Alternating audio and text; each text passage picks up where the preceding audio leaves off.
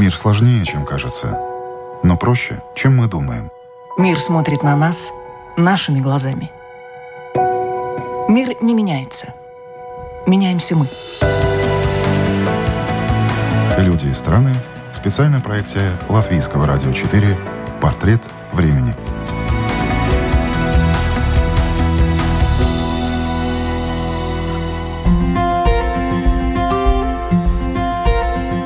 Лечение редких болезней, разработка лекарств, использование каннабиса в медицинских целях, клинические испытания для жизненно важных диагнозов.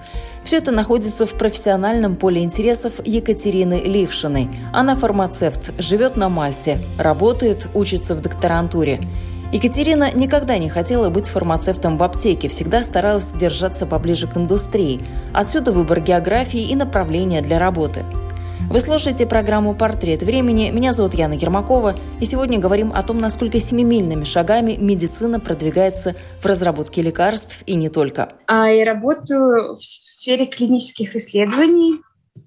Э, работа с документами в основном. Но ваша специальность фактически сейчас на передовой во время коронавируса. Как вы ощущаете? Вы делаете что-то важное вот сейчас, в эти времена? Мой вклад, да, есть, но частично очень. Я занимаюсь обоснованием э, использования специфических медикаментов для пациентов, которые, у которых нет других альтернатив. Например, пациенты с редкими заболеваниями, для которых э, медикаменты только в разработке, и очень тяжело получить доступ к ним. Во-первых, стоимость, во-вторых, производители не могут в большом количестве производить такие медикаменты, и с помощью разных спонсоров и э, государственных программ мы пациентам обеспечиваем доступ к лекарствам. Так что, в принципе, да, но это всегда, это не связано с эпидемией на данный момент. Единственное, что я начала работать в новом проекте с медицинским каннабисом. Это сейчас горячая, актуальная тема в мире и на Мальте особенно. И, опять же, препараты с которые, э, которых основа медицинский каннабис, сейчас очень активно используют для пациентов э, с коронавирусом, для снятия симптомов э, и для лечения симптомов, связанных с дыхательными путями, воспалением дыхательных путей. Ну, может быть, интересно тоже узнать, как так медицинский каннабис попал вот вообще в эту линейку используемых препаратов для тех, кто болеет коронавирусом, потому что что уж только не используют или пробуют сейчас все, а там уже смотрят, что поможет, то поможет. Э, потому что противовоспалительные эффекты доказаны. Каннабис, который выращен в специальных э, парниках, э, которые специально оборудованы, и он э, содержит определенную концентрацию так называемых компонентов, которые отвечают за... Я даже не знаю, как по-русски его сейчас обозначить. Это эффект э, THC, который входит в состав каннабиса, да, он отвечает за эффект эйфории. Так вот, те, которые специально в парниках выращены каннабис, он не содержит, он содержит только второй компонент CBD, который обладает именно противовоспалительными, успокоительными свойствами, да, и используют даже для детей как э, антиэпилептическое средство. Вот. И в период коронавируса, да, ингаля... ингаляции э, вот этого очищенного, так скажем, да, препарата э, обладают противовоспалительными эффектами. То есть он в каком-то баллончике или ингаляции, как мы раньше над картошкой дышали, как это происходит? Э, специальное устройство есть, это как вапорайзер. Если вот раньше использовали электронные сигареты, что-то наподобие этого. Только там нет глицерина и нет других, э, там чистая в порошковом виде трава, вот, э, которая нагревается и происходит э, вапоризация. Все это выписывается по рецепту человеку, у которого есть диагноз и соответствующие какие-то симптомы нужно... Да, да, но это при, сейчас в разработке и нет на рынке, потому что все очень резко происходит, но мы стараемся запустить это на рынок тоже чтобы было доступно для пациентов, кому это необходимо. Вообще, в принципе, каннабис очень такая тема сенситивная, очень э, чувствительная, да, потому что мне, как фармацевту, кажется, что медицинский каннабис — это такой же препарат, как и все остальные. И выписывать его и принимать нужно только в тех случаях, когда он действительно необходим. Например, нет других альтернатив. Если уже пациент, э, например, с хронической болью, да, очень известная индикация медицинского каннабиса, то, что он снимает боль очень эффективно. И, например, пациенты с раком, да, у них очень сильно ежедневная боль, и для таких пациентов, естественно, почему нет? Это намного меньше побочных эффектов, чем, например, от а, опиоидов, да, от морфия. Если помогается, конечно, да. Но если э, использовать как э, игрушку, конечно, нет. Привыкание вызывает или нет? Меньше, чем опиоиды. То есть э, э, опиоиды, которые назначают в больницах да, в больших дозах, они вызывают намного больше привыкания, чем каннабис. Вы сказали, эта тема горячая, использование медицинского каннабиса. Mm-hmm. Почему? Что говорят э, противники? Почему против медицинского каннабиса? Какие их аргументы? Наверное, вы их тоже знаете. Против, наверное, то, что сейчас отсутствует стандартизация в Европе. Очень тяжело обозначить одним правилом, например, кто должен э, назначать, сколько грамм нужно каждому пациенту, можно ли давать детям, какие могут быть риски связаны, да, то есть нет того определенного да, порядка документов, которые бы нам регламентировали. Сейчас довольно мало, наверное, еще опыта использования, да, может быть, кто-то будет использовать в плохих целях, да, и поэтому давление со стороны фирм, потому что завязана, естественно, информация — это третья сфера после оружия наркотиков да, все, по бизнесу. То есть большая выгода материальная от продажи. Поэтому выгодно продавать с одной стороны, с другой стороны нам нужно быть уверенными, что это безопасно.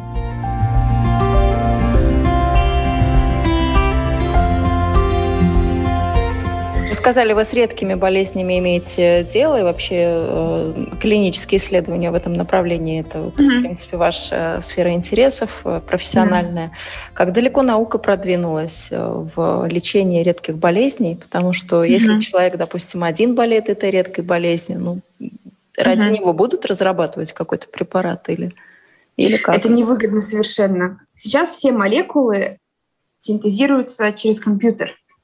А если раньше, например, мы аспирин нашли в траве, антибиотики там, а, да, и инсулин мы из, коров, из коровьего поджелудочной железы да, доставали, то теперь э, это планированное открытие, когда с помощью компьютерной системы молекулы сначала на компьютере моделизируются, потом пробуются в пробирке, потом на животных и так далее. Это целая наука, целый процесс, как создаются эти будущее лекарства.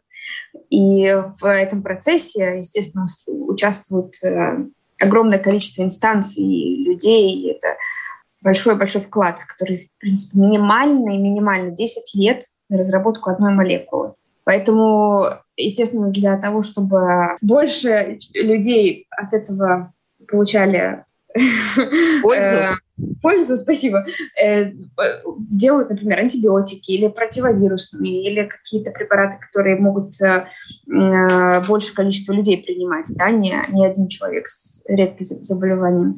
Но сейчас хотя бы люди об этом говорят, большие такие программы происходят для того, чтобы врачи, вообще медицинский персонал осознавал, что это существует, Потому что в целом, если всех собрать в кучу пациентов с редкими заболеваниями, очень много. Просто каждый из них уникален. А у нас вообще сейчас идет э, вся медицина на, основана на уникальности. Мы теперь знаем в основном все генетические коды и как работает наш организм. Опять же, фармацевтики теперь подбирают медикаменты каждому индивидуально. Да, когда мы знаем э, э пациента, мы можем ему сказать, сколько ему нужно, 5 грамм, 10 или 100. Да, каждому может быть по-разному. Поэтому сейчас об этом говорят, это в разработке. Я надеюсь, что это будет дальше э, развиваться. Но из тоже таких э, идей на будущее, о которых уже сейчас говорят, э, это цифровые двойники, так называемые. То есть вот есть какая-то условная цифровая модель человека, и уже, mm-hmm. чтобы проверить, какое-то лекарство ему подходит, не подходит, вылечит, не вылечит, вот будут пробовать на таком цифровом двойнике, чтобы потом проверить на человеке. Верите ли вы в такое будущее? Потому что его предсказывают, ну вот буквально там через какие-то десятилетия? Я не думаю. Я не думаю, нет. Это, наверное, невыгодно делать какой-то двойник, когда мы знаем наверняка, как, работает определенная система в, в организме. Если мы знаем, организм настолько уникально То есть я, я, я бы сказала так, если мы можем синтезировать ДНК человека, мы можем предсказать, как э, организм будет реагировать на ту или иную субстанцию. Есть определенный риск факторов, который может повлиять индивидуально, который мы просто не знаем, который медицина еще не знает. Но я думаю, что знание генетического кода вполне достаточно для того, чтобы не нужно делать отдельную какую-то машину для, для этого. Ну вот по вот этим генетическим тестам кто-то узнает, сколько чашек кофе он может выпить, сколько угу. он не может. Но это больше так э, в некоторых случаях люди используют как ну, такую игрушку, не игрушку, но просто вот ради угу. интереса посмотреть, насколько это действительно может помочь человеку больше узнать о нем самом, насколько это достоверная информация, можно ли его так вот слепо верить, если тест э, сказал, что кофе можно Я одну имею... чашечку утром и вечером нельзя, или да. вообще нельзя кофе. Можно ли этому доверять? Ага.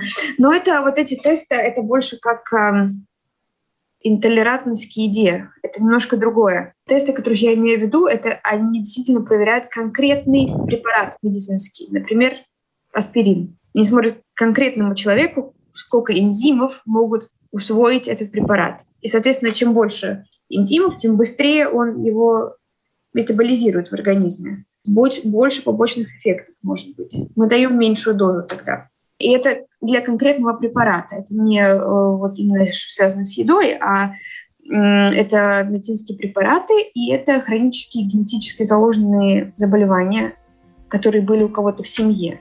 Э, сахарный диабет, может быть, гепатит, это вирусный, но те же какие-то онкологии, да, смотрят. Предиспозиция, и из этого можно посчитать риски.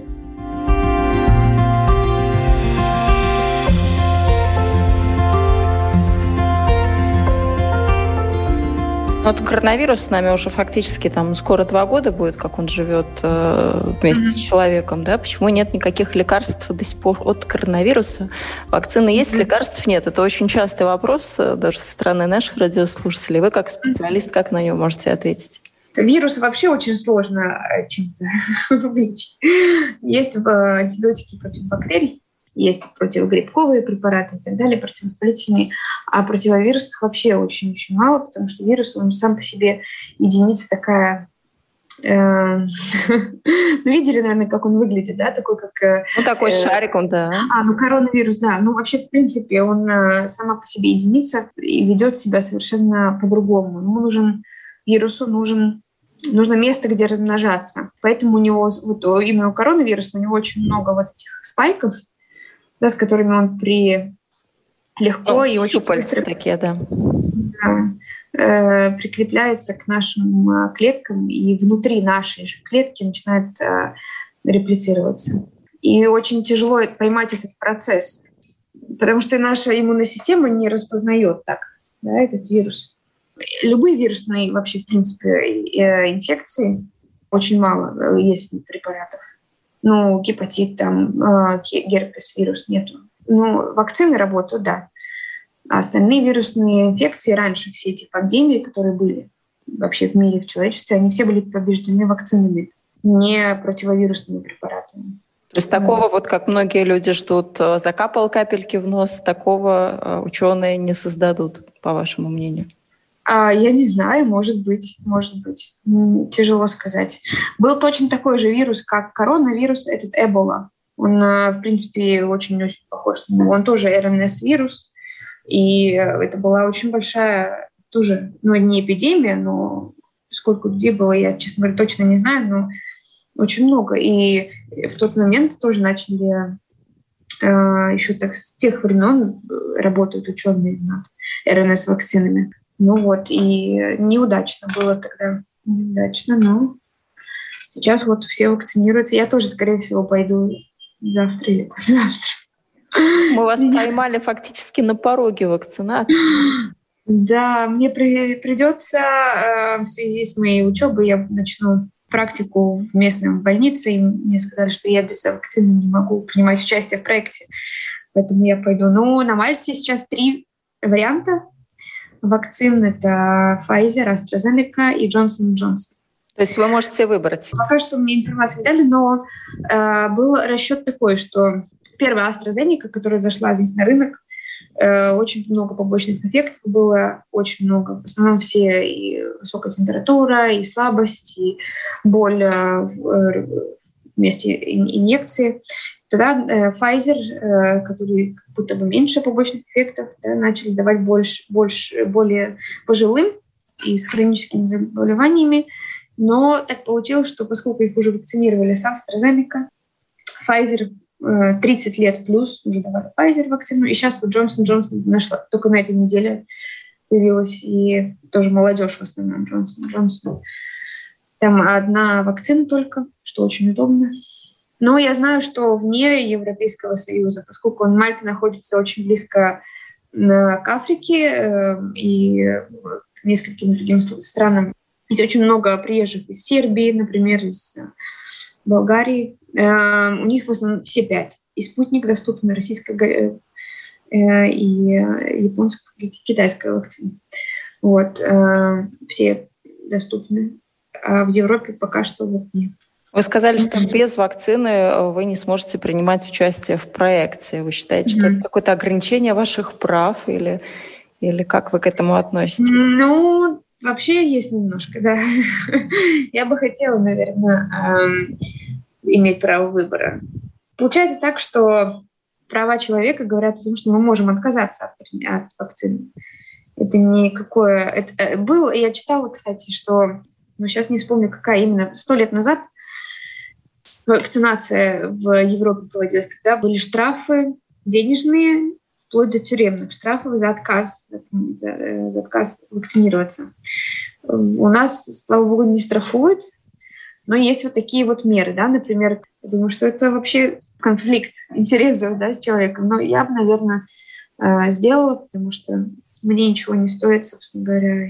Я не против вакцины. А вас пугают вот эти побочные эффекты возможные или нет? Эм, не сильно, потому что э, я, будучи фармацевтом, вакцинировалась каждый год от гриппа, э, поскольку большой поток пациентов. И немножко было такое неприятное ощущение, как будто бы болеешь, немножко температура 37. И, а, так что я, наверное, представляю, как это. Я не верю в теорию заговора, что мы все сейчас будем привиты чипами американскими.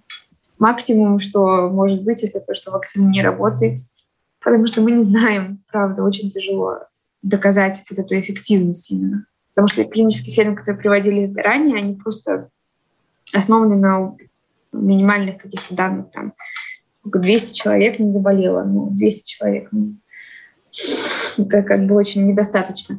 Вот, так что я думаю, что я не боюсь побочных эффектов, просто можно выпить, например, обезболивающее, жаропонижающее, приложить лед э, к руке и, и один день выспаться хорошенечко.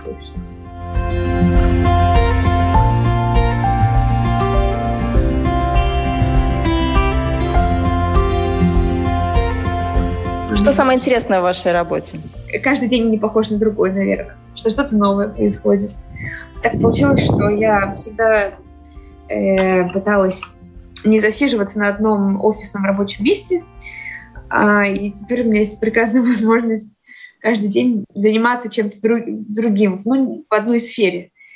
Э, получается так, что я работаю вот э, здесь, на Мальте, в государственном учреждении. Это лаборатория фармацевтическая лаборатория, где мы изучаем э, э, тоже каннабиоиды, как они себя ведут в лаборатории, например, чтобы правильно синтезировать количество, из, экстрактировать, например, или там потом доказать количество препаратов вот этих маслах, которые продают, да, каннабис масло, или еще, ну, в общем, качество доказано, качество продукции.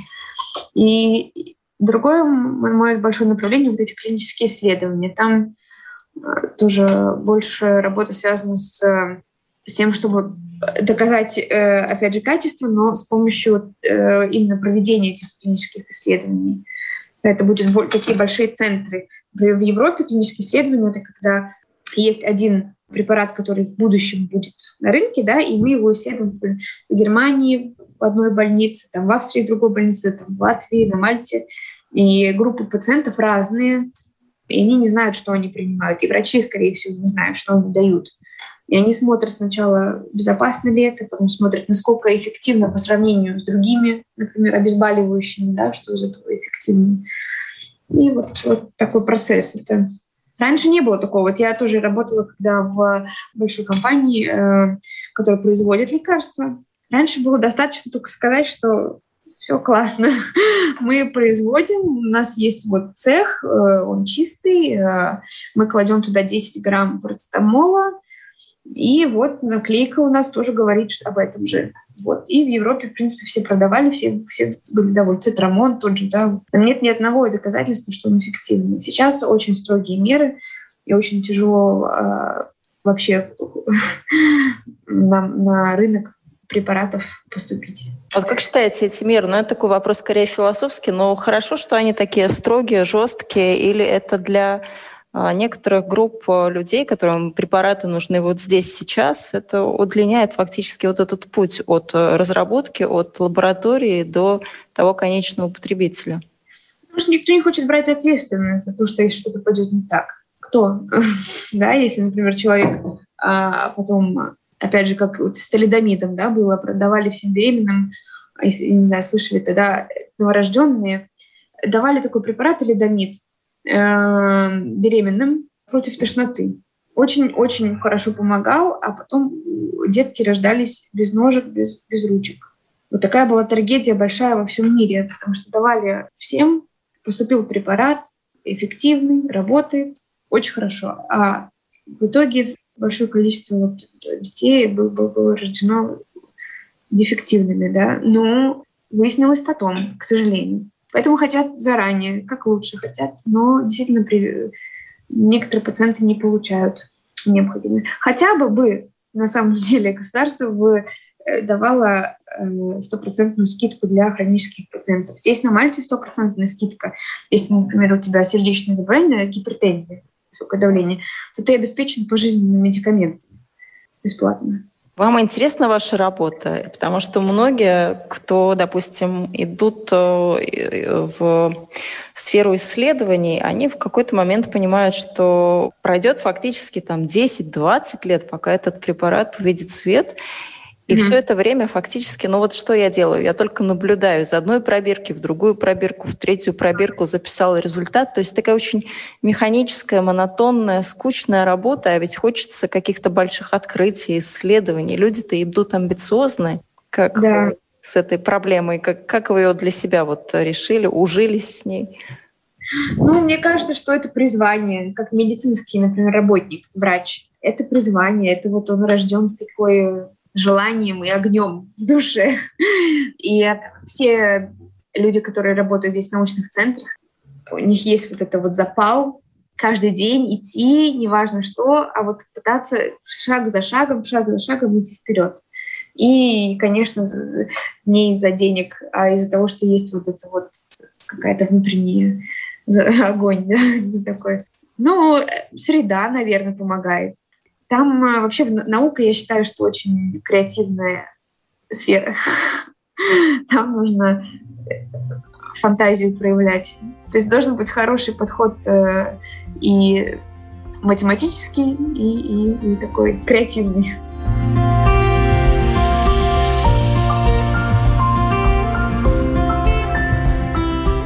Ну, вы живете на Мальте, вы успеваете вообще отдыхать вот э, за этой работой, потому что очень же, наверное, много работы отнимает времени. А сколько времени остается на личное какое-то пространство и на отдых? Потому что на Мальте, ну, грех не отдыхать. Море, солнышко, mm. все хорошо.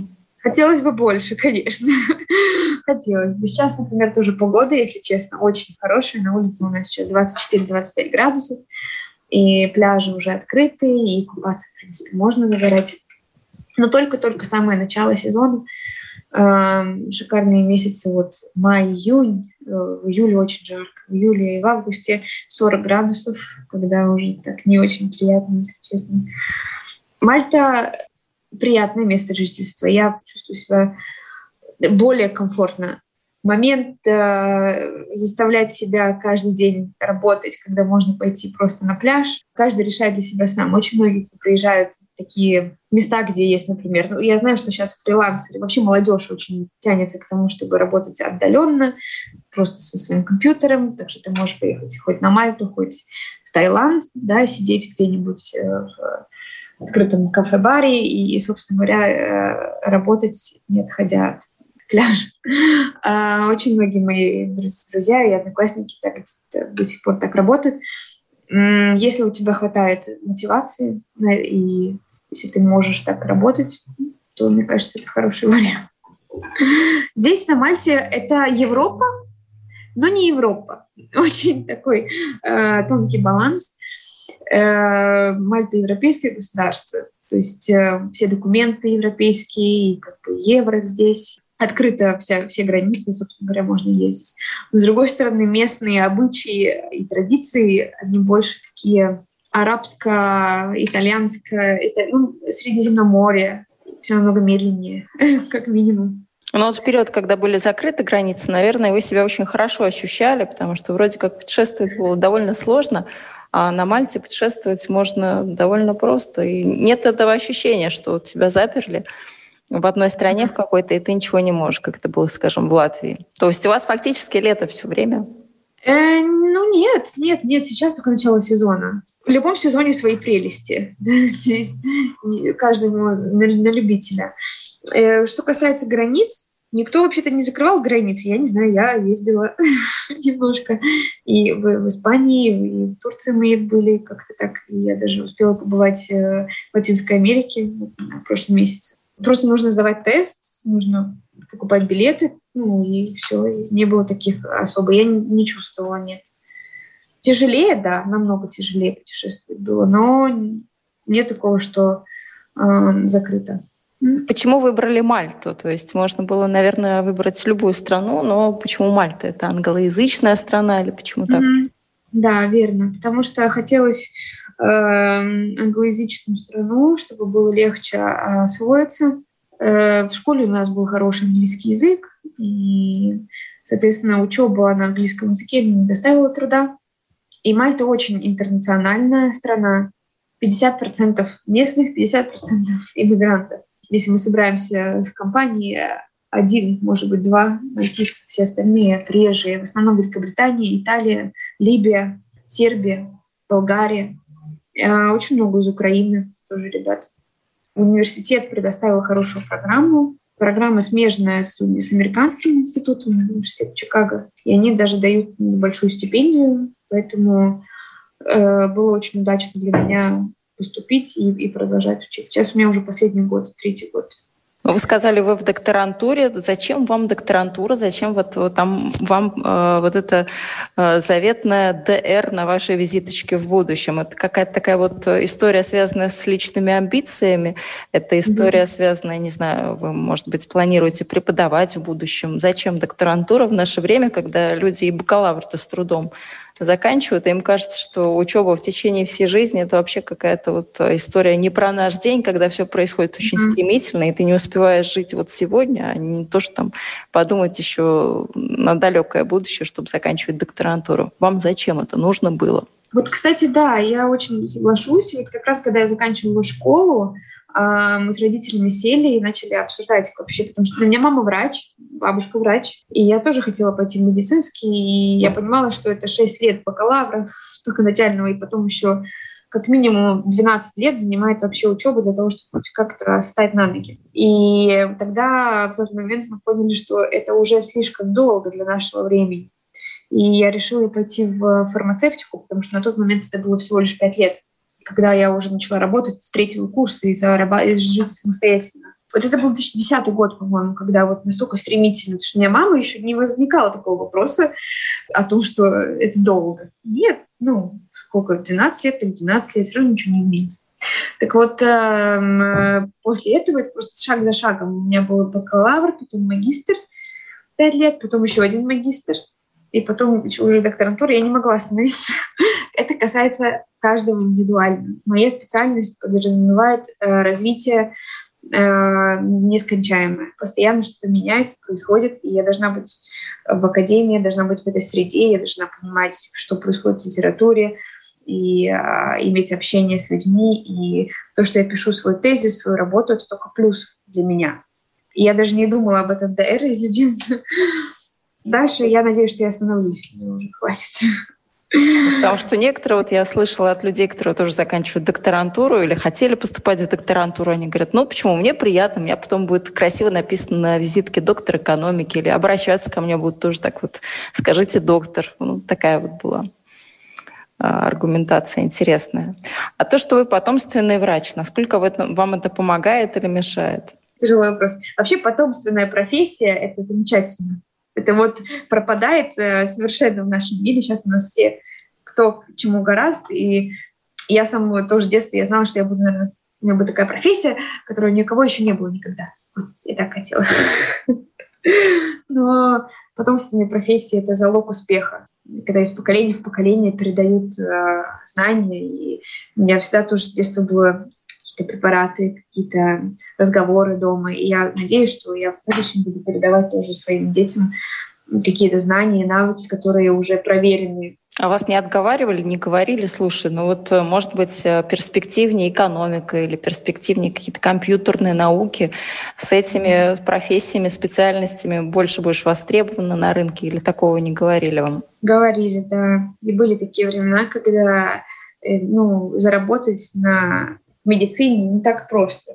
Медицине надо быть либо частным врачом-гением, у которого свой кабинет и очень большая реклама, ну, или действительно потомственным, или, ну, я не знаю, как-то через клинику, через что-то, потому что в государственном секторе зарплаты маленькие, частный бизнес вести в медицине очень тяжело. Действительно, заработать — это редкие случаи. Это один на сто человек, может быть, который с хорошей зарплатой. Поэтому, да, э, заработать намного проще, если ты в IT-сфере, в бизнесе. Бизнес сейчас можно построить на всем. Зато я, я довольна, я каждый день наслаждаюсь своей работой, поэтому я не жалею. Э, помимо этого я вкладываю в криптовалюту, так что это тоже не помеха. Вот вы наш современный человек, вот вы наш портрет времени в криптовалюты. Как вас туда-то потянуло? Как вы туда решили нырнуть? Потому что это же тоже не так просто. Нужно очень много изучить и литературу, и не только, чтобы играть на вот этих э, рынках? У меня очень хорошая моя знакомая, она работает в этой сфере, и уже давно, 5-7 лет, и это ее основная работа. А, с помощью ее советов и подсказок это было несложно. Сейчас это намного проще, чем кажется. Есть мобильные аппликации, которые подсказывают э, все действия и даже предотвращают а, тебя от каких-то случайных или неправильных сделок. И эти аппликации, в основном там есть какие-то обучающие уроки или объяснение, что вообще такое криптовалюта, зачем она нужна. И всегда можно вкладываться безопасно. Потому что у меня нет э, бизнес-образования, я просто понимаю, что за этим есть будущее, и это работает. Пока что все удачно. А вы поняли, как это работает, если вам не подсказывают ваши аппликации, если подруга не дает mm-hmm. ценных советов? Сами бы вы разобрались в этом вот сейчас?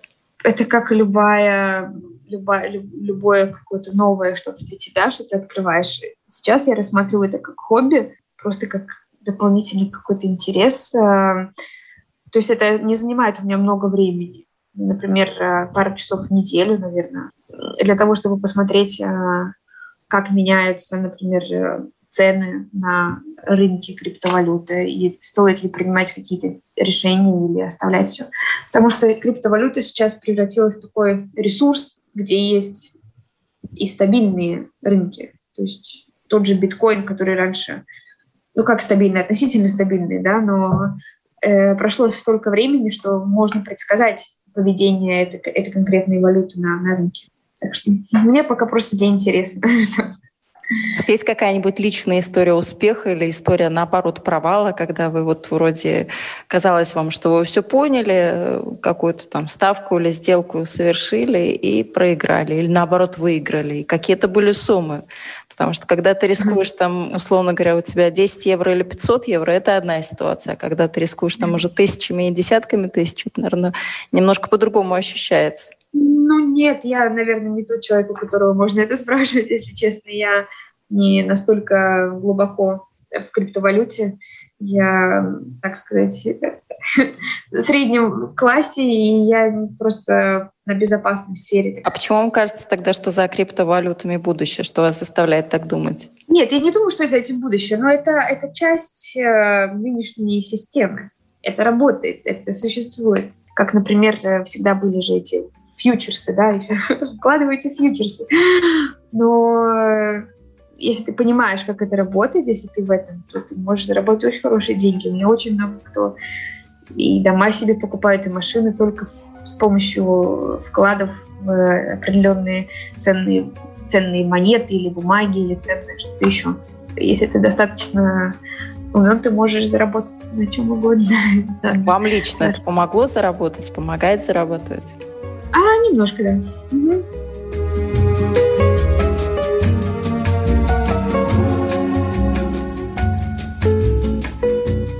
Фармацевтика и современные виды заработка – все это будни, а для души Екатерина занимается танцами. Уже открыли купальный сезон или пока еще нет? Пока еще холодно? Ну, я один раз купалась зимой. зимой. Было очень холодно, если честно, очень холодно. А, но пока что нет. Э, здесь сезон был ветров, и сегодня еще тоже сильный ветер. 47 км в час был. И на море невозможно зайти. Так что ждем. А так э, зато чисто. Коронавирус сделал большую... Э, не было туристов целый год, не было мусора. Так что вода чистая, зеленая, зелено-голубая. Очень красивая. Здесь в основном скалистые, скалистые пляжи. Есть парочку песчаных, больше скалистые. Вы были на Мальте? Да, много раз. Да? О, здорово.